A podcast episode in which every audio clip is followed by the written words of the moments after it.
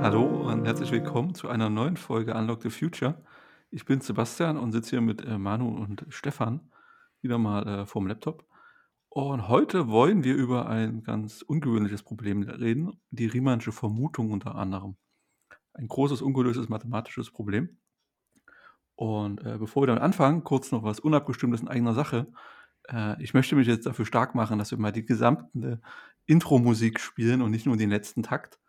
Weil ich dazu ganz, ich habe ganz nettes Feedback dazu gekriegt, dass es nervenkitzlig ist und auch äh, äh, irgendwie ganz cool klingt.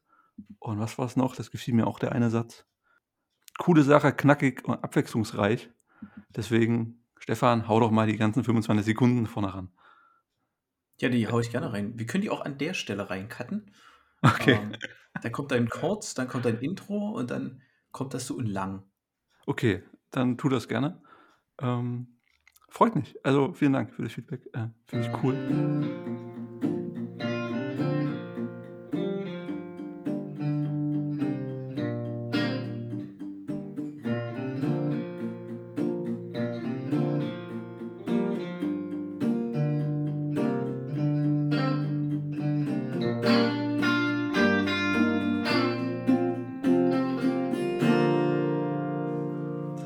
Riemannsche Vermutung. Äh, wir haben ein Video gefunden auf Arte. Arte hat ziemlich coole Videos, wo sie Mathe erklären. Und gerade vergessen, was ich mir als letztes angeschaut habe. Äh, ah ja, Poincaré-Vermutung, glaube ich. Oder so. Und jetzt äh, Riemannsche Vermutung haben sie auch erklärt. Und das war ganz spannend. Ich habe den Link einfach an Stefan und Manu weitergeschickt. Und vielleicht sagt ihr erstmal, was hängen geblieben ist.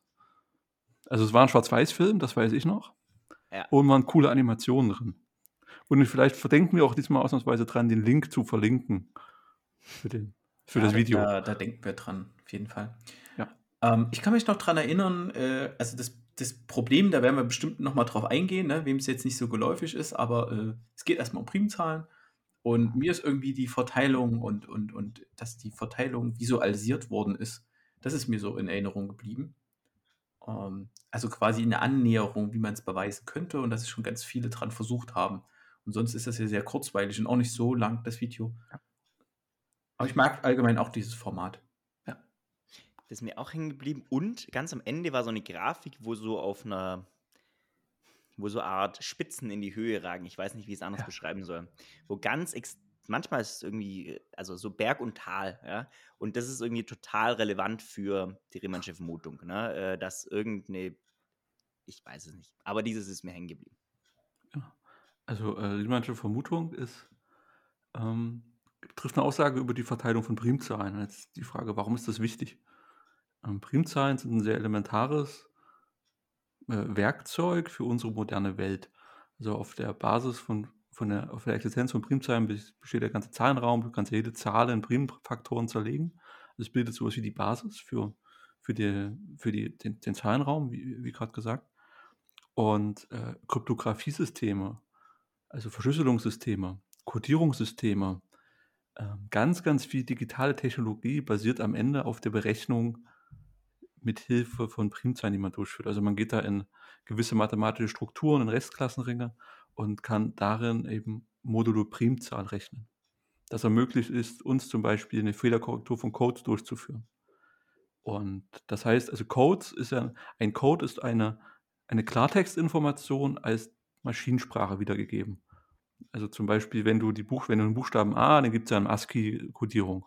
Da wird es für mich dann dünn. Weil die ASCII-Kodierung wird ja dann in Nullen und Einsen übersetzt und Nullen und Einsen kann ich per Funk übertragen. Ziemlich einfach.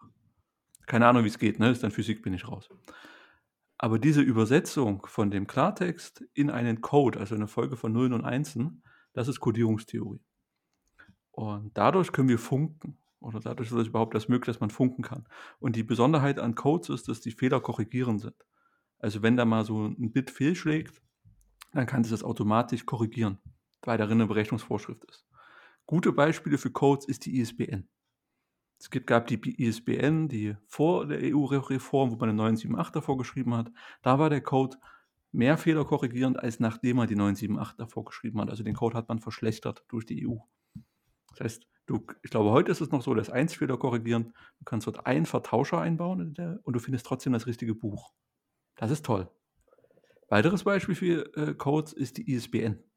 Da gibt es nämlich auch ein Prüfzeichen. Immer wenn es ein Prüfzeichen gibt, ist es ein Code. Ein Code kannst du nachrechnen, wenn du die Vorschrift kennst. Die Vorschrift findest du im Internet. Es soll ja bekannt sein. Es ist ja nicht die Idee, dass du das geheim hältst. Verschlüsselungstechnik ist dann, wo du wo die Idee hast, du möchtest Informationen verschlüsseln, also geheim halten. Da nimmst du einen Schlüssel für und da gibt es ja zwei große Welten, die symmetrische und die asymmetrische Verschlüsselung. Bei der symmetrischen treffen wir uns und machen uns einen Schlüssel aus. Also ich verschlüssel ab sofort alles mit Cyberknäckebrot 123. Klär, klär das mit Stefan und dann kann ich ihm Nachrichten schicken. Das ist aber wichtig, dass der Schlüssel geheim ist. Wenn Manu den jetzt mithört, dann kann er die Nachrichten entschlüsseln. Oder das, was danach entwickelt wurde, die asymmetrische Verschlüsselung, wo ich den Schlüssel nicht mehr austauschen muss. Dann stelle ich halt einfach einen Schlüssel ins Internet und sage hier, unter Cyberknackerbrot 123 könnt ihr mir geheime Nachrichten schicken und nur ich kann die entschlüsseln. Das RSA-Verfahren und wie modernes Internet auch funktioniert. Die symmetrische, das sind dann auch Dinge, die es im, oft in Kriegen benutzt wurde, gibt es One-Time-Pad mit perfekter Sicherheit und so weiter. Wo man dann Sachen knacken kann oder nicht knacken kann. Sehr spannende Sache. Können wir ein andermal drüber reden. Aber deswegen, in diesen Verfahren arbeiten wir mit Primzahlen. Und wenn ich heute was verschlüsseln will, suche ich mir zwei große Primzahlen und multipliziere die. Da habe ich eine ganz, ganz, ganz große Zahl. Und dann wird es nämlich schwer zu berechnen, weil die Frage ist ja, wenn ich das entschlüsseln will, wenn ich den Code nicht, also wenn ich das Schlüsselwort zum Beispiel nicht kenne und ich möchte es entschlüsseln, dann ist es gut, wenn ich äh, die Primzahlen erraten kann oder, oder halt äh, die Faktorisierung von dem Modul, mit dem ich rechne, die möchte ich erraten. Ich muss es halt in Primzahlen zerlegen. Das Faktorisierungsproblem ist nicht einfach zu lösen, ist ein sehr, sehr komplexes Problem und glaube in endlicher Rechenzeit nicht lösbar. Bei mir auch schon ein paar Jahre her. Deswegen sind Primzahlen wichtig. Soweit erstmal okay. Das ist erstmal klar, warum die Primzahlen wichtig sind. Äh, kleine Ergänzung zu dem äh, symmetrischen, asymmetrischen Verfahren. In der Praxis werden die meistens kombiniert. Also viele kennen hier irgendwie aus Homeoffice VPN, baue ich zu meiner Firma auf, wird meistens IPsec genommen. Ähm, da wird in der ersten Phase, also in der ersten Phase, zweite Phase, in der ersten Phase wird halt asymmetrischen Schlüssel ausgehandelt. Und, oder erst, nee, symmetrisch äh, gibt es einen Schlüssel, symmetrisch wird halt, äh, werden der Schlüssel ausgetauscht und im zweiten Schritt wird dann, äh, kommt dann ein asymmetrisches Verfahren eingesetzt. Also diese Verfahren werden, weil die beide Vorteile haben. Symmetrisches Verfahren ist schnell, asymmetrisches ist nicht so schnell. Mhm. Weil du ja den Schlüssel auch immer wieder ändern willst beim symmetrischen. Dass der nur für, den, für die Session halt gilt. Also mhm. quasi für die Session wird ein Schlüssel erzeugt, asymmetrisches Verfahren, dass du aber zu diesem Session aushandeln kommst, äh, hast du dir vorher was Symmetrisches ausgemacht. Ne? Quasi das Passwort, Benutzer, Name, Passwort oder sowas, ne? irgendwas Statisches. Okay, cool.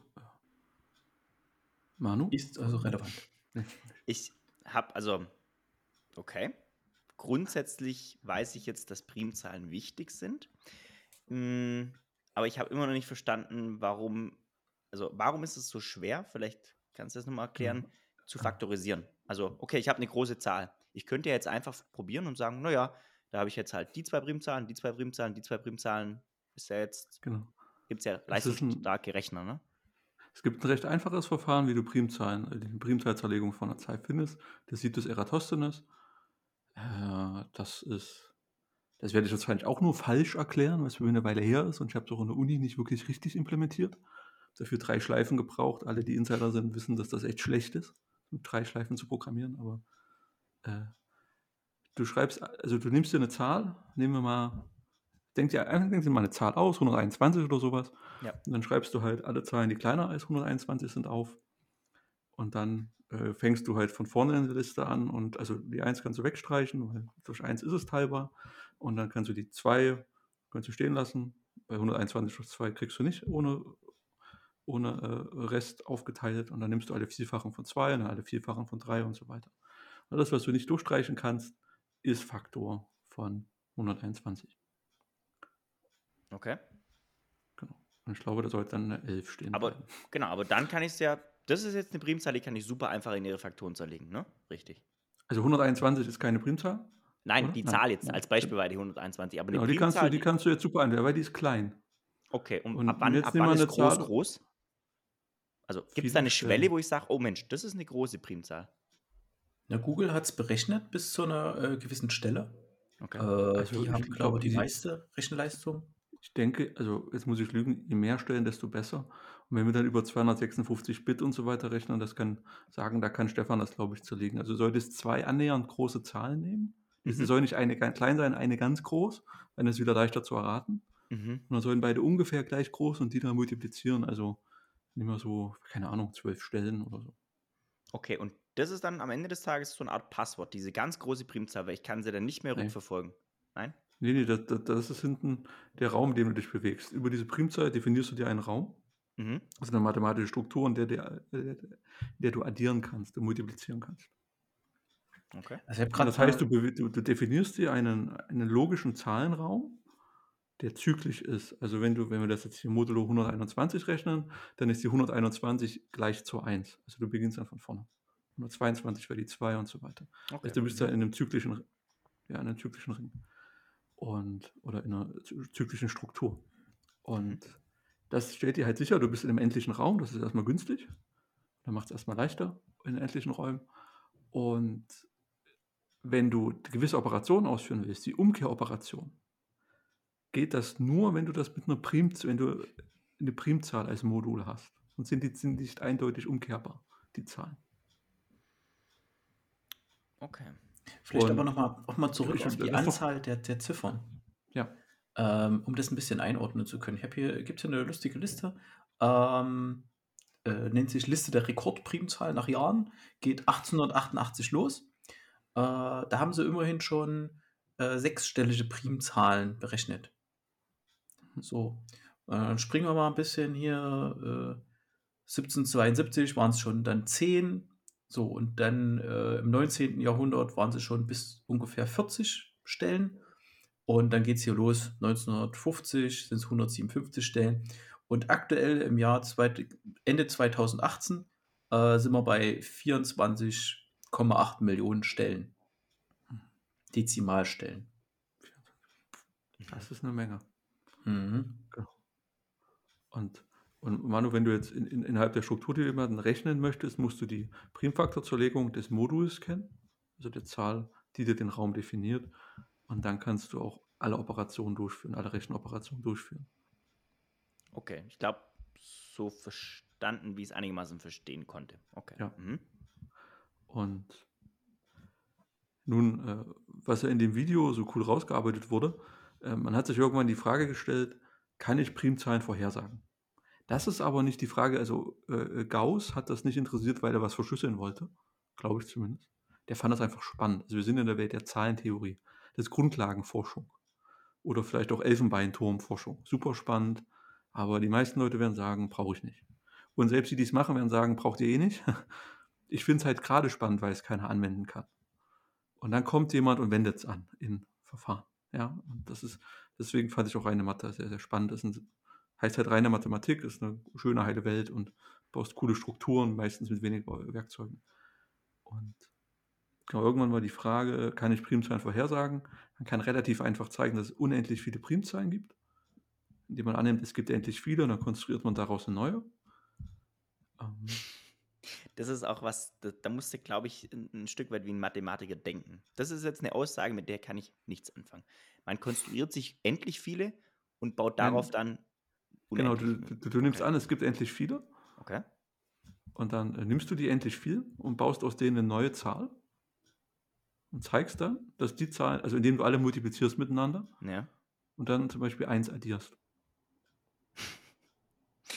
Okay. Das geht ja. Dann, ja, genau. Und, das dann kann ich nimmst, du die, dann nimmst du die endlich vielen Primzahlen, die du hattest Mhm. und fragst, ob die neu entstandene Zahl durch eine von den Primzahlen teilbar ist. Mhm. Und das ist sie nicht. Okay. Das heißt, es Oder gibt so dann. ungefähr. Okay, das heißt, ich kann dann immer wieder eine neue quasi. Genau, Egal also wie groß meine endliche Anzahl ist, ich kann immer plus eins machen. Genau, also gibt es unendlich viele. Mhm. Okay, also es ist schon mal, äh, das ist schon mal bewiesen, dass man sagt, okay, es gibt unendlich viele Primzahlen. Ja. Und jetzt ging es ja in dem Video darum, äh, Riemannsche Vermutung. Und ähm, was ist da jetzt ungelöst? Ist ja eins der Millennium-Probleme, äh, haben wir ja vor uns kurz angeguckt, äh, ist das sechste Millenniumsproblem, äh, die Riemannsche Vermutung. Und was ist jetzt unbewiesen? Oder genau, was, also was man, man ist ja einen Schritt gegangen, man hat versucht vorherzusagen, wann es Primzahlen gibt, hat man festgestellt, das geht nicht. Die werden dann irgendwie seltener und sieht dann aus wie eine Treppenfunktion mit sehr langen, flachen Treppen. Und was man aber gesehen hat, das hat eine gewisse Wachstumsrate. Also die Anzahl der Primzahlen verhält sich ungefähr wie der natürliche Logarithmus. Ähm, und das hat, glaube ich, auch Gauss noch bewiesen. Und darüber kannst du halt in einem gewissen Intervall sagen, wo eine Primzahl liegen müsste. Und diese Vorhersageeigenschaft, die ist recht wertvoll, wenn du, wenn du Primzahlen raten willst. Und das ist wahrscheinlich auch sinnvoll fürs Faktorisierungsproblem. Und dann ist Bernhard Riemann, hat dann eine wahnsinnig kluge Idee gehabt, indem er das mit Analysis verbunden hat. Und da heißt er zwei mathematisch bisher getrennte Felder zusammengebracht und hat analytische Zahlentheorie damit gemacht. Also er hat sich um komplexwertige Funktionen beschäftigt. Ihr kennt aus der Schule die reellwertigen Funktionen, das ist X- und Y-Diagramm. Mhm. Das ist okay. Wenn du das jetzt in komplexe Zahlen umwandelst, bist du nicht mehr im zweidimensionalen Diagramm, bist du in einem vierdimensionalen Diagramm. Daher kamen auch diese witzigen Bilder, die du gesehen hast mit diesen, ah. mit diesen Gebirgen. Mhm. Das ist nur ein vierdimensionaler Raum, den du aber nur im dreidimensionalen darstellen kannst, weil du ja nur dreidimensional wahrnehmen kannst. Wenn du das äh, drucken möchtest, dann machst du es mit einem 3D-Drucker. Das ist eine super witzige Struktur. Und die Riemannsche Vermutung ist eine Aussage darüber, wie Primzahlen verteilt sind. Und äh, der, kann es dafür anwenden. Und die Kernidee ist, dass es gibt eine Riemannsche Zeta-Funktion und die Nullstellen der Riemannschen Zeta-Funktion haben alle Realteil ein halb. Das ist die Aussage sagt dir erstmal gar nichts, aber das kannst du verwenden, um eben Aussagen über die Verteilung von Primzahlen zu treffen. Und genau, viele, viele Folgesätze sagen, wenn die Riemannsche Vermutung wahr ist, dann baust du halt weitere Theoriegebilde auf und deswegen ist es so elementar wichtig, eigentlich mal rauszukriegen. Oder wir leben ja gut damit, dass wir nicht wissen, ob es wahr ist oder falsch. Aber wenn man das nun mal dann beweisen kann, dass es äh, vielleicht doch nicht wahr ist, dann können halt viele Sachen sofort einbrechen oder zumindest theoretisch, theoretische Systeme können einbrechen.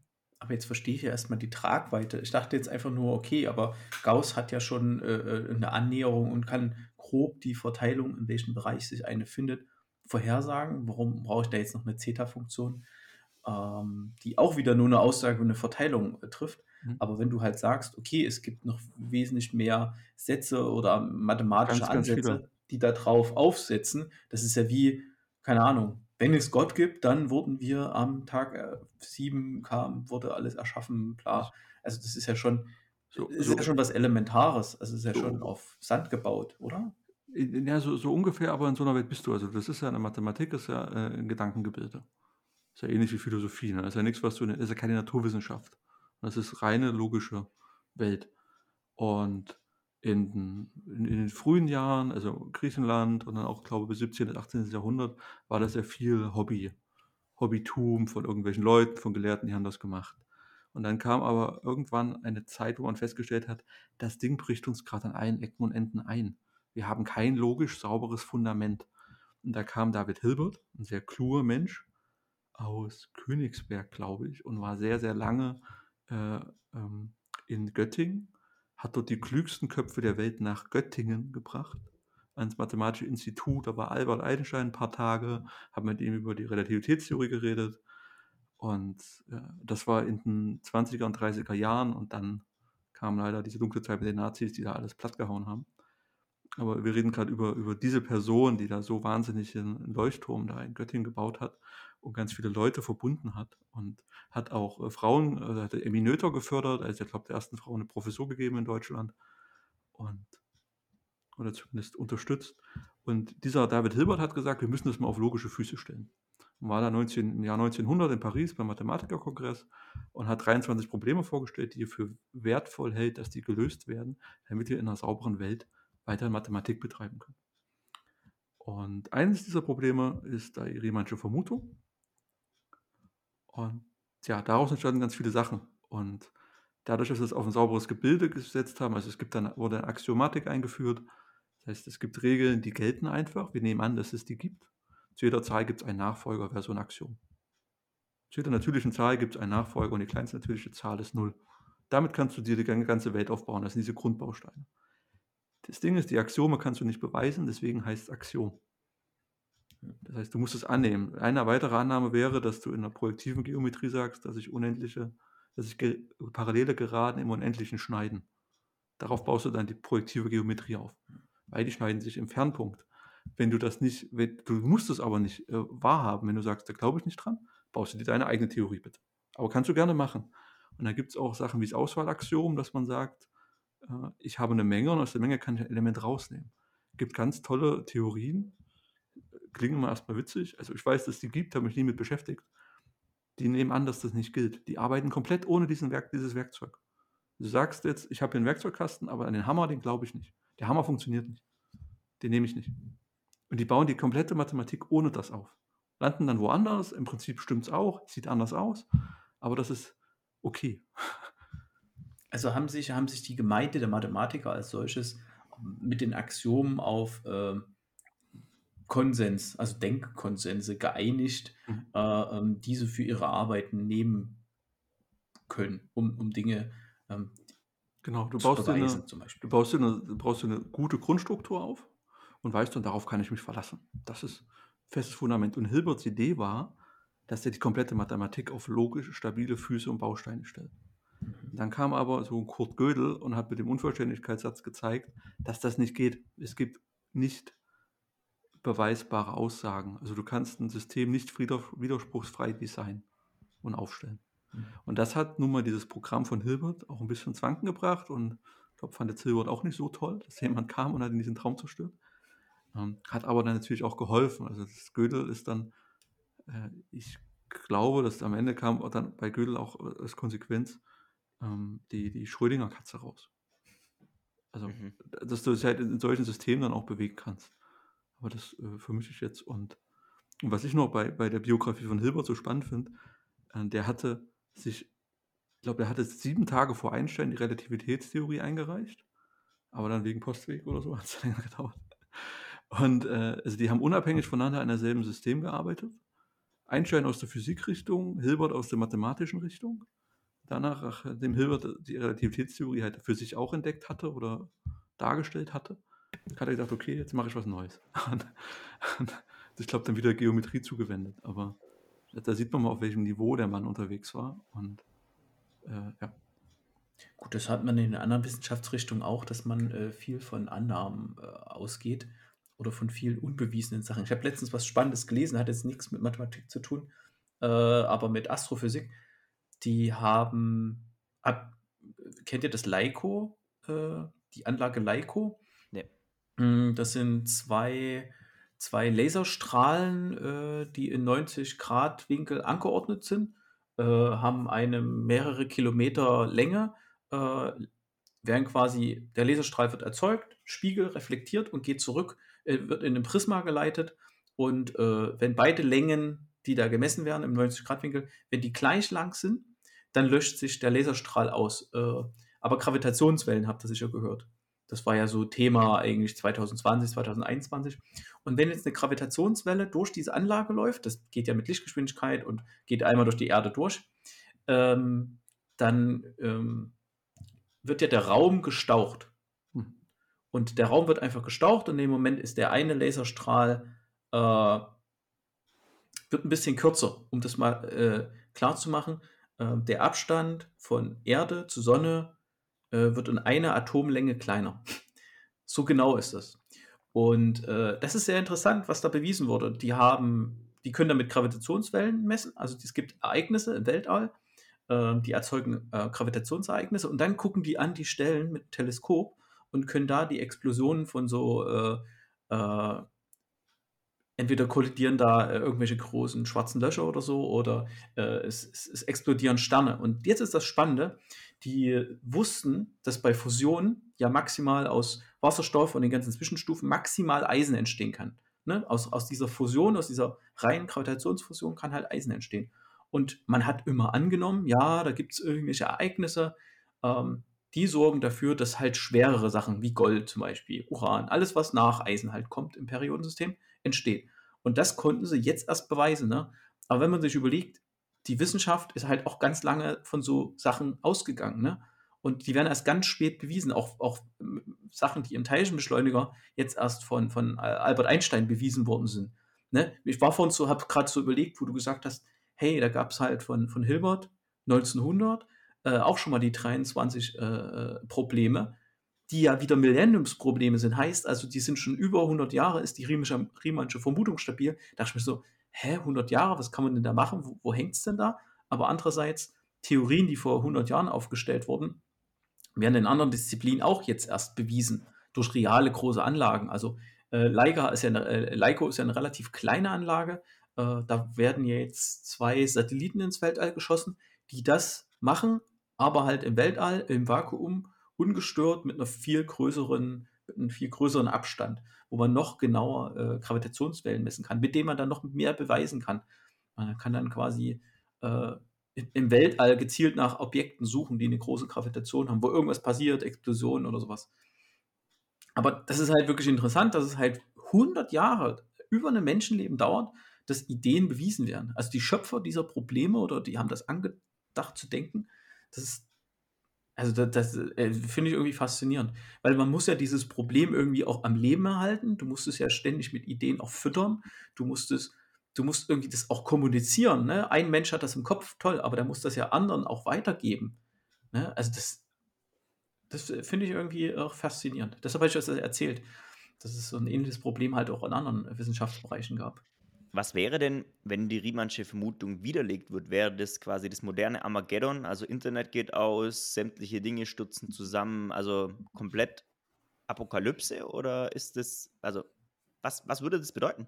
Wenn jemand, ein Wissenschaftler sagt, ne, hier, Riemann, leider, leider falsch. Ich denke, dass da nicht viel passiert. Ähm, oder das würde sich erst im Laufe der Zeit einstellen. Da werden vielleicht ein paar Sachen gelten, ein paar andere Systeme funktionieren oder keine Ahnung, kann, kann man nicht, kann man schwer abschätzen. Mhm. Wenn du jetzt beweisen würdest, dass sie gilt, ist dann wahrscheinlich ähnlich. Da werden viele Leute durchatmen und sagen, Glück gehabt. Weil sonst ist ziemlich viel Forschung halt auch hinfällig. Und das halt, weil du fängst halt an mit, meine Doktorarbeit basiert auf der Annahme das. Und wenn die Annahme falsch ist, dann war die Doktorarbeit leider, ja, war nicht so schön, aber bringt halt nichts. Und ja, ich glaube nicht, dass das eine, wirklich eine Konsequenz hätte also keine, ist jetzt, ist jetzt kein Millenniums-Bug oder so, von dem alle Angst hatten.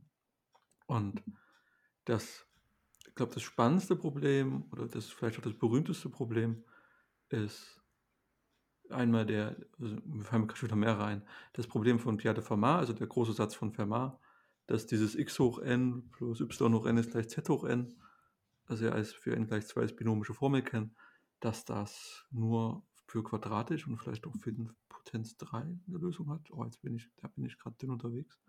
Hat Andrew Weiss bewiesen 1994, nachdem er das zehn Jahre lang daran gearbeitet hat. Der hat als Kind irgendwie davon der Vermutung gelesen, hat sich das Ziel gesetzt, das zu beweisen und hat es dann 30, 40 Jahre später durchgezogen. Und äh, gibt es ein richtig cooles Buch drüber, für Mars letzter Satz heißt das. Und geht dann in den Raum, trägt seinen Vortrag vor, endet dann mit, ich denke, das genügt. und hat das gar nicht groß angekündigt. Und und dann stehen erstmal Leute da und müssen das versuchen nachzuvollziehen und zu verstehen. Du redest da mit jemandem, der hat sich eigene Theorien aufgebaut, der hat Systeme verbunden, die vorher nicht, vorher nicht verbunden waren, Gedankengebilde gebaut, das muss alles nachvollzogen werden, um das zu, äh, zu beweisen. Und das ist also nicht, nicht einfach zu tun. Und vor letzten Jahr, vor ein paar Jahren war der Grigori Pirelmann ja in Medien, der Typ, der in Russland wohnt, irgendwo im Wald, in so einer Hütte, der hat die Poincaré-Vermutung bewiesen. Äh, das hat was mit Topologie zu tun und die kriege ich nicht mehr zusammen. Ich denke da immer an Donuts, aber das hat nichts damit zu tun, nicht direkt. Und äh, der hat dann auch äh, die, den Millenniumspreis abgelehnt. Der wollte die Millionen Dollar nicht haben. Der hat sich wegen rumgemacht, der hat sich wegen Geld gemacht. Mhm. Äh, der hat vielleicht einfach Bock drauf. Mhm. Und das sind halt die Leute, die sich damit beschäftigen. Und jetzt, um den Bogen zu Stefan zu schlagen, in der Physik kannst du versuchen mess, äh, zu messen, ob das stimmt. Und du bist ein bisschen deinen Messgeräten ausgeliefert. Die haben eine Ungenauigkeit oder die messen vielleicht nicht das, was du gern hättest. Und in der Mathematik brauchst du, gibt es keine Experimente. Entweder stimmt es oder es stimmt nicht. Das ist ein reines logisches System. Und selbst wenn wir sagen, bis zu hunderttausendsten oder bis zu 25 Fantastilliardsten Stelle hat das gestimmt. Wenn es danach bei der nächsten nicht mehr stimmt, dann ist das ganze Ding hin. Und das ist schon eine andere Art von Konzept. Das ist halt eine unzerstörbare Wahrheit. Wenn es bewiesen ist, ist es bewiesen. Ich finde ja bei, bei Mathematik immer so, so spannend. Äh, wir haben, also es gibt ja gerade im Zusammenhang mit, mit Bitcoin halt das Ding, wenn jetzt irgendwann doch mal Quantencomputer kommen mhm. äh, oder auch Ver Verschlüsselung, äh, dass man irgendwann mal so eine Post-Quantencomputer-Ära hat, wo verschiedene Algorithmen einfach durch Quantencomputer binnen Sekunden knackbar sind. Ne? Genau, das sind aber die, also ja, es, es gibt aber auch Quantenalgorithmen. Ich glaube, der Witz ist, mhm. dass du äh, die jetzigen Verfahren durch Quantencomputer schnell lösen kannst und die Quantenverfahren kannst du eher durch heutige bekannte Rechner oder mit heute bekannten Rechnern besser mhm. knacken oder so. Ich glaube. Ja, es gibt halt Verfahren, die halt sich schon auch darauf einstellen, dass es die Rechner gibt. Das ist auch aber schön. Da ist so, da ist halt irgendwie ein bisschen Panik auch, äh, ne, ist ja. ein Markt, es gibt ja keinen Markt, aber da ist, ist eine gewisse Panik da, dass dieser, dass der Quantencomputer Dinge lösen kann oder Sachen unsicher macht. Und es gibt, wird quasi jetzt schon darauf hinaus entwickelt, dass Sachen, die sicher sind, auch weiter sicher bleiben. Es werden Verschlüsselungsverfahren ausgetauscht. Ja, du kannst äh, den, also für, für Manu, der Quantencomputer, der würde dieses Faktoris Faktorisierungsproblem sofort lösen. Weil der zwei oder mehrere Zustände haben kann zum gleichen Zeitpunkt. Der hat ja ne? bis zu acht Zustände. Also du hast ein Qubit, das kann acht Zustände haben und das normale Bit hat nur zwei Zustände, 0 und 1. Mhm. Und die, Qu die Quants, die können rotieren. Positiv, negativ, links rum, rechts rum. Und das sind irgendwie bis zu acht Zustände, die du drin verschlüsseln kannst. Dann hast du noch Quantenverschränkung. Das heißt, du kannst zwei Quanten mal kurz miteinander bekannt machen, dann schickst du die in andere Enden des Raums, des Weltraums. Mhm. Und wenn du an dem einen wackelst, dann wackelt das andere mit. Also wenn das eine rotiert, rotiert das ja, andere das mit. Ne? Obwohl die keine, obwohl die keine Verbindung, die sehen sich nicht, ne? Die haben aber irgendeine Magic. Und, und dadurch hast du so viele Eigenschaften. Ich glaube, die versteht man sowieso nicht alle. Also, also können wir, glaube ich, nicht wirklich ergründen. Und das ergibt dir die Möglichkeit, dass du mit ganz vielen Zuständen gleichzeitig rechnest und deswegen super schnell Sachen faktorisieren kannst. Bewegt und sich in einem Quantencomputer Materie? Also bewegt sich dort was? Ist dort irgendwie Flüssigkeit, Festmaterial etc., was schwingt, was sich mhm. bewegt, was, was rotiert, was Dinge tut? Also ist das ein, ein lebendes System sozusagen? Also lebend im Sinne von Nein. sich bewegend. Es ist eigentlich relativ einfach. Also es sind, es sind, es sind Teilchenfallen, also es sind so, so kleine, kleine Ringe, die magnetisch einfach Teilchen festhalten, also so einzelne Atome. Mhm. Und äh, die werden halt äh, runtergekühlt, meistens mit, mit Laser. Also der Laser wird genauso gepulst, äh, das ist Laserkühlung. Also man kann die, das Teilchen quasi das Schwingen, also der Laser schwingt entgegen des Teilchens und dann ist das Teilchen total still und hat quasi faktisch null, Zell, äh, null, null äh, äh Kelvin. Ne? Mhm. Ne? Also es, es, ist halt, es bewegt sich einfach null und ist halt kalt. Und äh, die können halt Zustände einnehmen und ähm, ja, und dann musst du halt die Zustände äh, äh, dann messen. Ich hatte mal bei einem Vortrag über Quantenrechner 2007 oder 2008 gehört, also lange her, äh, dass Microsoft an äh, Quanten-PCs arbeitet und zwar äh, auf Basis von zweidimensionalen Strukturen. Und ich glaube, alle haben dran gearbeitet. Google hat einen. Die, die haben alle dran gearbeitet, aber das, was ja. bei, bei, Microsoft, was ich so spannend fand, zweidimensionalen Objekte. Hm. Stell dir bitte mal ein zweidimensionales Objekt vor. Hm. Das, das ist ja nicht mal eine Graphen, selbst nicht so eine Graphenlage, eine Atomschicht ist dreidimensional. Eben, und das fand ich schon sehr witzig, wie die das gemacht haben. Ähm, und da war noch der Stand, dass man die Zahl 15, also 15, kann man gut äh, faktorisieren und schnell faktorisieren. Und 15, das kriege ja auch ich hin. Also das ist ja 3 mal 5. Mhm. äh, genau. Aber die sind da jetzt auch deutlich schneller geworden. Aber eigentlich weiß man es nicht, weil ja überall Geheimhaltung drüber steht. Und, ja, aber das heißt auch, das ist eine Technologie, die niemals bei mir auf dem Schreibtisch stehen wird, sondern das sind immer 400 Meter große Anlagen, so gefühlt, oder 20 mal 20 Meter groß oder irgendwie, also so. Nee, das hast du doch aber auch bei dem, bei dem Zuse Z1 auch gedacht. Und dann, okay. jetzt hast du doch an der Hand, am Handgelenk. Also du redest da über Transistoren, die du jetzt mit dir rumschleppst, die dann Aber das ist noch was, das finde ich zumindest nachvollziehbarer als Teilchen mit Laser runterkühlen, weil ich habe ja da auch einen immensen Energieaufwand, um einzelne Teilchen mit einzelnen Laserstrahlen runterzukühlen. Da ist ja immens energieaufwendig, ne? Nee, du brauchst also, das ist, das sind auch keine Laser, die, die Watt haben. Ich, das sind ganz winzig Laser. Also, vielleicht an der Stelle nochmal, was ist denn Wärme und was ist denn Kälte? Also, wir haben ja 0 Kelvin ist 0 Kelvin. So. Und bei 0 Kelvin bewegt sich halt nichts mehr. Und je wärmer irgendwas wird, desto mehr schwingt's. Mhm. Und du treibst einfach nur dem Teilchen, du hältst einfach nur die Schwingung halt damit an. Ne? So kann, du kannst zum Beispiel mit Laser kannst ja auch Teilchen bewegen. Ne? Mhm. Und äh, so kühlen die halt einzelne Teilchen runter, weil mit Helium ist immer noch zu also flüssiges Helium ist immer noch zu warm. Ähm, aber ob du das Ding auf deinem Schreibtisch hast, ähm, erstmal werden wir halt irgendwann optische äh, CPUs halt haben, dann gibt es auch noch viele andere Ansätze, die da vorher kommen. Es ist halt auch so noch so ein bisschen Grundlagenforschung. Nur ähm, weil gerade IBM das macht und Google das macht und die das schon so verkaufen als sie verkaufen halt Grundlagenforschung so wie ein Produkt, ne? Du denkst halt, ah, hier Google hat das, ich kann es morgen benutzen. Ähm, äh, werden denn durch Quantencomputer schon irgendwelche für uns relevanten Probleme berechnet? Also wo man sagt, das ist jetzt in meinem Arbeits-, in meinem Lebensalltag, das hat ein Quantencomputer berechnet und das ist jetzt total wichtig, dass das Flugzeug fliegt, dass das Wasser ankommt, dass die Autos fahren. Wahrscheinlich nicht. Frag mal auf Twitter, vielleicht weiß das jemand. Frag mal. Hallo Twitter-Community. So, nee, aber ich finde, Grundlagenforschung muss ja auch, wie du es eingangs schon gesagt hast, äh, Sebastian, da muss ja keinen pra praktischen Nutzen haben. Muss ja gar nicht sein, ne? Aber es ist, finde ich, wenn die, ja gut, wahrscheinlich sind die Firmen, die dran forschen, sowieso einfach auch Grundlagenforschungsgetrieben. Also ohne dass, selbst wenn da jemals, niemals ein Geschäftsmodell bei herumspringt, dann ist es halt so. Dann war es halt ein, ein schöner Beweis, dass irgendwas funktioniert. Ja. Ja, da ist das Internet erhält einen auch nicht äh, so wirklich bei dem Thema. Also ist, äh, klar, bei Wikipedia kann man nachlesen. Google ist da sehr aktiv. Äh, die haben zum Beispiel 2009 ein Problem mit einem, ein sehr komplexes Problem mit einem in 200 Sekunden gelöst, wo ein moderner Superrechner äh, 10.000 Jahre gebraucht hätte. Äh, mit 5, ja. 53 äh, Qubits. Was, was bei den Sachen halt immer schwierig ist, es kann ja sein, dass das System so optimiert ist, dass es genau dieses Problem schnell löst. Mhm. Ja, und, und, du möchtest jetzt gerne äh, hier eine Benchmark hinsetzen, also optimierst du das so, dass die Benchmark ist, geht. Aber wir reden ja über eine, ich glaube, über Rechenleistung, die ein bisschen allgemeiner ist.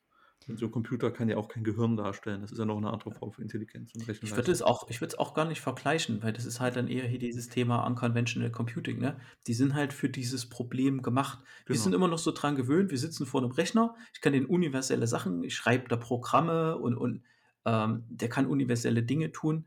Ähm, das trifft auch zu auf diese x86-Architektur, die wir hier haben, oder auf, auf diese ganz normalen Rechner, wie wir sie haben, die Bits verarbeiten. Aber alles andere, wie mit diesen Qubits, das ist dann schon super special und ist eher so ein Sonderfall. Ne? Da hast du, keine Ahnung, ein Teil deines Programms ist so ein, vielleicht, was ich mir vorstellen kann in Zukunft, wenn die ganzen großen Firmen weiterkommen in 10, 20 Jahren, dass da ist ein Teil deines Programmes, keine Ahnung, eine Physiksimulation, irgendwas. Das wird dann eher so, wie du heute irgendeine Berechnung in die Cloud schiebst. Du wirst das da hinschieben. Die haben dann extra dafür diesen optimierten Rechner und dann kriegst du was zurück.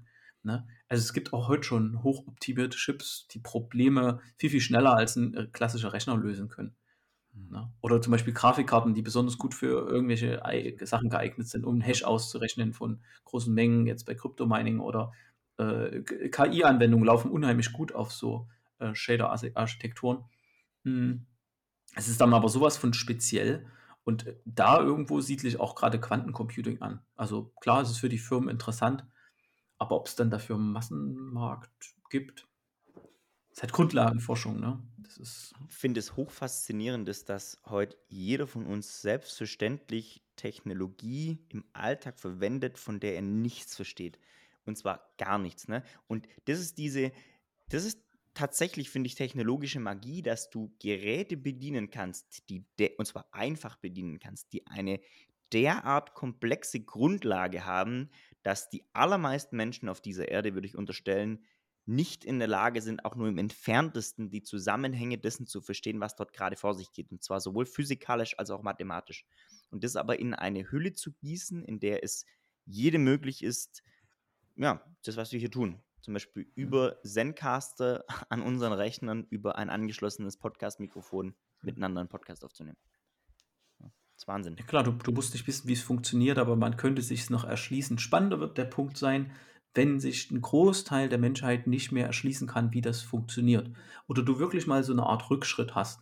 Ne? Das ist ja so viele, viele gute Science Fiction gehen ja davon aus. Wir, wir gehen immer davon aus, dass der Mensch so linear immer besser, besser, besser, besser wird. Okay, cool. Aber es kann ja auch mal sein, dass es irgendwann mal eine Phase des, der Menschheit gibt, wo wir tausend Jahre zurückgeworfen äh, werden. Stell dir mal irgendjemanden im Mittelalter jetzt vor, der ein MacBook sieht. Würde denken, das ist ja, ist ja Magie. Ne? Ja. Der wüsste gar nichts ja. mit dem. Wir können da einen Podcast über Zencaster, der guckt dich an und sagt, was? hä, ich kann da meinen Finger drauflegen und, und hä, also, Der würde sich halt Sex abgefahren. verbrennen. Da Wahrscheinlich. gibt es auch so eine Art Gesetz, dass jemand gesagt hat, jede hinreichend fortgeschrittene Technologie ist nicht von Magie zu unterscheiden. War das, war das nicht ein Schriftsteller? Mhm. Äh, der mit den silbernen Büchern. Den mit den silbernen Büchern. Aber äh, ja, ich kenne ich kenn den Ausspruch auch, aber ich weiß nicht, von, von wem der ist. Aber äh, das ist ja, das ist ja gerade gerade das, das, das Spannende. Und, und stell dir halt mal vor, wie es ja halt auch wirklich in Science Fiction ist. Die, die Menschheit hält das, die Entwicklungsgeschwindigkeit jetzt wirklich mal noch so 10, 100.000 Jahre durch, äh, hat mehrere äh, Sonnensysteme besiedelt und und du hast dann doch mal einen Rückschritt oder die sterben da aus, sind viel weiter gewesen und, und auf einmal hast du so eine Asymmetrie, dass irgendwie ein Planet 2000 Jahre vor dem anderen war, die sind ausgestorben und die, die zwei Jahre zurück waren, die 200 2000 Jahre zurück waren, die kommen dann dahin und finden halt Sachen vor, keine Ahnung, du kannst dich von einem Ort zum anderen teleportieren, dann denken die auch, pff, was für eine, wie abgefahren. Okay. okay, du hast gerade das letzte Drittel des Podcasts eingeläutet. So, wir reden jetzt über Paralleluniversen. Ja, das ist halt, abgedreht wird. Ich, ich dachte schon, bleiben wir ernst. Ähm, ja, du, du sprichst einen guten Punkt an, weil da geht es ja eigentlich um Kultur. Also du kannst ja über Kultur Wissen äh, vermitteln. Also Landwirtschaft ist ja auch eher eine Kultur, wie beackere ich den Boden und sowas. Und wenn das Wissen verloren geht, hast du echt ein Problem. Und da ist dir jetzt eigentlich erstmal auch grundsätzlich egal, welche Technologie das ist. Und ich äh, denke, das, das sollte man echt im Auge behalten. Gibt, einen, gibt eine Komödie, die nennt sich Idiocracy oder so. Hatte ich mal gesehen vor vielen Jahren. Da wird einfach angenommen, dass die Dummen sich viel schneller fortpflanzen als die Intelligenten. Das haben die einfach bis zum Limit getrieben und da waren nur noch Dumme da. Tja. Und dann hat man jemand, irgend- hat man eine Zeitreise gemacht und hat dann halt äh, Joe Normal, also den Durchschnittsamerikaner, in die Zukunft transferiert und er war halt der, Klügste und wusste, dass man eine Pflanze nicht mit Cola gießen sollte, sondern mit Wasser. Und so weiter. Es hat auf dieser Annahme den ganzen Film aufgebaut und dann waren nur noch die Deppen da, die nicht wussten, überhaupt was geht. Und Ja, das ist halt eine große Gefahr äh, unserer, unserer jetzigen Geschichte, weil äh, das Wissen verdoppelt sich alle paar Jahre. Okay, cool. Aber kriegst du es denn noch transformiert, wenn du deine Gesellschaft nicht dorthin bekommst, dass sich die Leute so stark spezialisieren, dass du A, immer wieder das Wissen weiter, äh, weitergegeben bekommst und auch noch Wissen dazukommt, also quasi nichts verlierst. Das äh, ist wirklich eine gesellschaftliche Herausforderung, die es da gibt. Ich würde halt unterscheiden zwischen relevanten und irrelevanten Wissen. Was nat- so eine sehr subjektive äh, Sicht ist natürlich. Und wenn du überlegst, vom alten Griechenland wurde Wissen irgendwie auch weitergegeben, also auch über Mathematik, das ging ja dann in den arabischen Raum, vom arabischen Raum kam es dann wieder zurück nach Europa, da war das Mittelalter halt, äh, genau, guck dir das an, Stefan. Du musst nicht andere Planeten besiedeln. Guck dir die Geschichte einfach von Europa an. Super schlaue Leute und also also gab ja die, die klugen Philosophen, die sich, glaube gesellschaftlich irgendwie ein bisschen, war das ja eine besondere Kaste. Dann kam das dunkle Mittelalter, wo man alles vergessen hatte. Dafür hatte der arabische Raum eine hohe Blüte.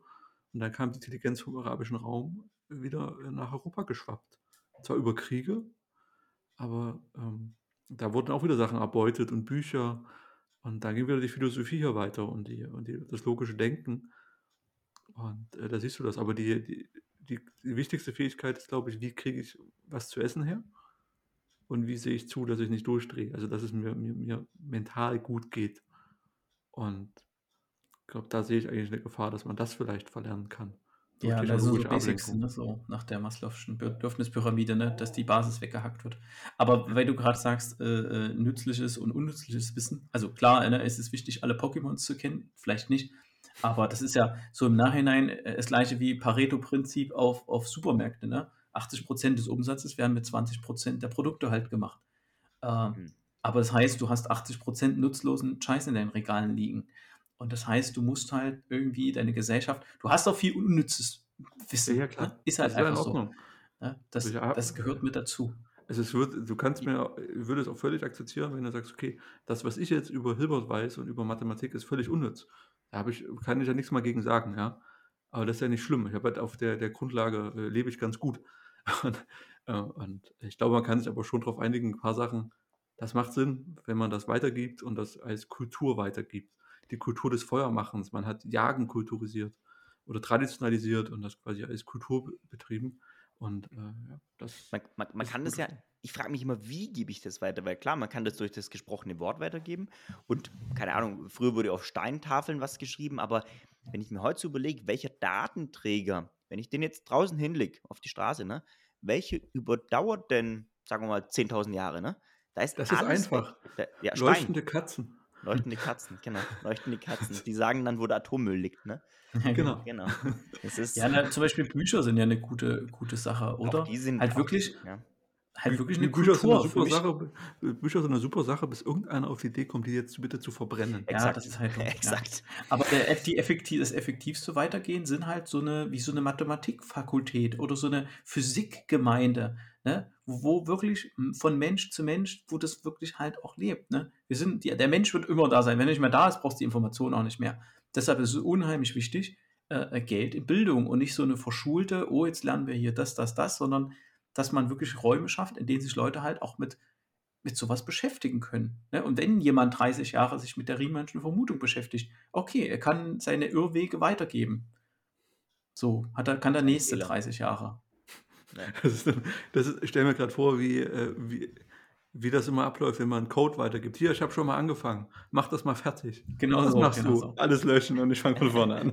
Das, das, interessiert mich gar nicht, was du gemacht hast. Ja. Weil, weil am, Ende, am, Ende, am Ende des Tages, das mit diesen Informationen speichern, ja, ist halt schön, schön und gut. Es gibt ja oben in Norwegen dieses, äh, dieses, äh, äh diese, diese Datenbank, äh, Spitzbergen, genau, diese, diese Datenbank, oder es ist ja keine Datenbank, es ist am Ende ein Lager für äh, Bioproben. Ne? Für Saatgut. Das, wenn so. wir mal irgendwie alles ausge, ausgerottet haben, das ist ja auch am Ende die Grundlagenforschung. Ne? Keiner weiß heute, auf was brauchen, aber vielleicht sagen die in 100, 200 Jahren, hey, cool, dass sie das gemacht haben, jetzt können wir den er die, die Erde wieder irgendwie Vordermann bringen und haben diese Informationen. Oder halt die Chinesen, die halt auf Teufel komm raus, alles, alle Lebewesen, die sie in die Finger kriegen, sequenzieren. Schmeißen die in ihre, äh, in ihre Gensequenzierung und haben riesengroße Datenbanken von, von äh, DNA, weil sie irgendwann mal hoffen, DNA synthetisieren zu können, in eine Zelle packen und äh, das Viehzeug irgendwie äh, züchten zu können. Dann müsstest ja. du ja den, den, du nimmst eine lebende Zelle, oder? Hm, das Weil ist egal. Kriegst, ja, aber wie, wie kriege ich denn aus einer Toten? Das ist doch die Magie. Wie mache ich aus einer toten Zelle eine lebende Zelle? Das ganze Zeug in den Bottich zu schmeißen, was in der Zelle ist, und zweimal umzurühren, das kriegst du ja hin. Das, das nennen wir heute Kochen. Aber dass daraus was wächst, das ist doch der, das ist doch der göttliche Funke, ja. den niemand nachstellen kann. Und das ist kein Blitzschlag gewesen, weil sonst hätte man das schon rausgekriegt. Nee, das ist, das ist auch, das ist auch äh, super spannend. Die, man muss dazu sagen, die Chinesen sind da auch nicht wirklich ethisch. Ne? Also die versuchen halt da auch irgendwie die Mammut, äh, Mammut wieder zu züchten und versuchen da die, also die haben ja tote Mammuts, ne? die sind ja tot und gewinnen daraus DNA, aber die ist sehr fragmentiert und versuchen da irgendwie mit, mit Elefanten-DNA da irgendwie wieder sowas, was wie, wie Mammut aussieht, hinzubekommen. Also so einfach ist es dann wieder doch nicht. Ne? Äh, da gab es ja früher mal, oder gibt es immer noch, oder nee, nicht nur früher, ist ja jetzt gerade ganz groß CRISPR-Cas, ne, wo du versuchst, durch so eine Genschere gewisse Dinge aus dem Genom rauszuschneiden und andere Stellen halt vielleicht gewisse einzufügen, Stichwort Designer-Baby. Ne? Also mhm. Also da kommst du schon sehr schnell in moralische Konflikte oder Potenzialkonflikte, ne? dass du sagst, naja gut, also ähm, ich hätte gern schon Nachwuchs, aber idealerweise blaue Augen und vielleicht so eine Haarfarbe und übrigens die Haut sollte so und so aussehen, wenig viel Bartwuchs, lange, kurze Nase, dicke, dünne Lippen, groß, klein, eher breit, eher dünn gebaut. Ne? Also da kannst der CRISPR-Cas potenziell schon viel machen, glaube ich. Ne? Also die, die Geschichte mit dem, mit, mit, äh, mit dem Designer-Baby, die Nummer ist doch schon durch. Hat Großbritannien gemacht, da sind Gibt's? die ersten zwei Kinder auf die Welt gekommen mit drei Eltern. Ne? Hm. Die haben, also da gibt es äh, die zwei, die zwei Primäreltern, sage ich jetzt mal, die haben, die haben äh, Erkrankung, chronische Erkrankung, wollten ein Kind haben. Und die Teile, die halt kaputt waren in der DNA, wurden durch einen Dritt, von einem Dritten ausgetauscht. Mhm. Ähm, das Kind Chinesen, lebt, also es, ganz, es lebt, wie ein normales Kind halt so lebt. Es lebt wie ein normales Kind, müsste man nochmal recherchieren, war vor zwei Jahren oder so, haben sie das gemacht, ob da wirklich dann Kinder rauskamen. Aber auf jeden Fall haben sie äh, die, also du musst ja halt immer, du nimmst ja. Warte mal, kam da jetzt ein Kind raus oder nicht? Das Kind. Wir recherchieren das. Okay, bis zum nächsten Podcast wissen wir es. Okay. Äh, ja, genau. Die Auflösung kommt im nächsten äh, Podcast. Aber am Ende äh, brauchst du ja immer noch ein ganz natürliches, nimmst eine Zelle, nimmst ein Sperma, wirfst sie zusammen und wenn die sich so ein, zweimal geteilt haben, äh, manipulierst du quasi diese ganzen Zellen. Mhm. Ne? Das, das Ziel halt von CRISPR-Cas, du musst halt CRISPR-Cas auf alle äh, von diesen Zellen anwenden. Das heißt, so, so synthetisches Leben oder so, das ist halt einfach noch nicht. Ich finde das immer den Optimismus oder was auch immer du da reindenkst, dieses noch ist immer so schön. Das ist noch nicht oder das ist ja schon gelöst und dann kommt raus, ist es nicht. Ja, die, ähm, die, das, machen, die machen das, ja. Eine also, das, das Ding ist ja halt auch, es gibt ja eine Forschung, das ist das super perfide, gibt es übrigens auch eine Art Doku. Es wird ja geforscht. Verlinken ähm, wir auch. Wann, ab welchem Punkt oder wann, welchem Zellstadium muss man quasi diese befruchtete Zelle in eine Frau einpflanzen? Und wie, und auf der anderen Seite wird geforscht, für wegen Frühchen, ne? wie früh äh, ist das dann, kann das zu einem Leben erwachsen? So. Und diese Forschungsrichtungen, die arbeiten halt aufeinander zu. Das heißt, dieser Punkt, wann Leben überhaupt noch in einem Körper einer Frau entstehen muss, ähm, der ist irgendwann null. Und darauf muss man sich auch gefasst machen. Also es ist, es ist Oder ein gruseliger Gedanke, wenn man darüber nachdenkt. Oder man verbietet es. Meinst du, da ist der menschliche, die menschliche Neugier so groß, dass es dann irgendwann getan wird? Im Sinne von Manu, hier. Wir, wir sind ja, wir sind, A, sind wir hier erwachsen und wir sind hier unter uns. Ja, natürlich. Mehr oder weniger. Und du glaubst doch nicht, wenn mit Geld es möglich ist, so ein Designer-Baby, ohne dass du, dass du selber irgendeinen ne, körperlichen Aufwand ja, damit hast. Mhm. Oder quasi so, so mhm. elternlose Babys für ja. Soldaten. Ja. Ey, das ist gruselig, definitiv, aber das ist nun mal so die Wahrheit. Das haben ja, die Forscher auch so ausgesprochen. Mhm. Ja, mhm. okay. wir hatten mit so einem schönen Thema angefangen. Ja, wie kriegen wir jetzt die Kurve? Ne? Wie das jetzt passieren konnte. Also, wirklich. Ähm, was, was ich da jetzt zu bedenken gebe, ist, ist die Sache, was ein Wissenschaftler ja macht, ist, der baut sich ein Modell. Und er sagt, wenn ich dieses Stück in dem Genom rausschneide und was mit das andere setze, dann müsste das passieren. Und die haben dann vielleicht Glück, dass das passiert. Nur, das steht und fällt mit dem Modell und dem Modell liegen Annahmen zugrunde.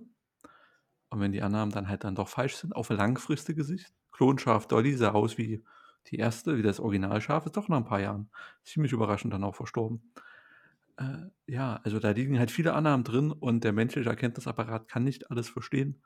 Wir können uns nicht vorstellen, wie vierdimensionale Funktionen aussehen. Leider äh, hört es bei drei Dimensionen auf, manchmal auch schon früher. Und äh, bitte akzeptiere die Grenzen und sei dir dessen bewusst und, und verstehe auch, dass du nicht alles messen kannst. Und was du mit den Lasern beschrieben hast, das ist eine Näherung für die Gravitationswellen. Vielleicht war es auch was anderes. Ne? Vielleicht sind sich Gravitationswellen, hat sich zufällig überschnitten.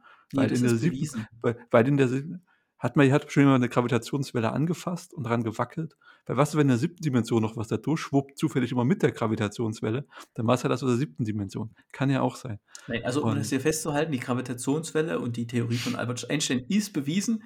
Erstmal gibt es mehrere von diesen äh, Anlagen, die haben alle die gleichen Ereignisse registriert und die haben ja dann immer, ja. Da, dadurch, dass sie mehrere haben, können sie ja dann im All so lokalisieren, wo es ist und dann haben sie hingeguckt und haben gesehen, ah, okay, es sind zwei schwarze Löcher vor, vor haben, sind da verschmolzen äh, und die haben eine so starke äh, Krümmung des Raums ausgelöst. Da steckt halt auch drin, dass, äh, zwei schwarz, dass es ein Modell gibt, das sagt, wenn zwei schwarze Löcher äh, verschmelzen, dann krümmt sich der Raum. Und das wirkt sich als Gravitationswelle aus, die ich mit diesem Gerät messen kann. Also da hängt schon, man baut sich da schon schön auch seine Blase. Ich bin jetzt nicht gegen Wissenschaft und gegen Forschung, finde ich super. Der Punkt ist, die Erkenntnis ist sehr an deinen Wahrnehmungsapparat gekoppelt.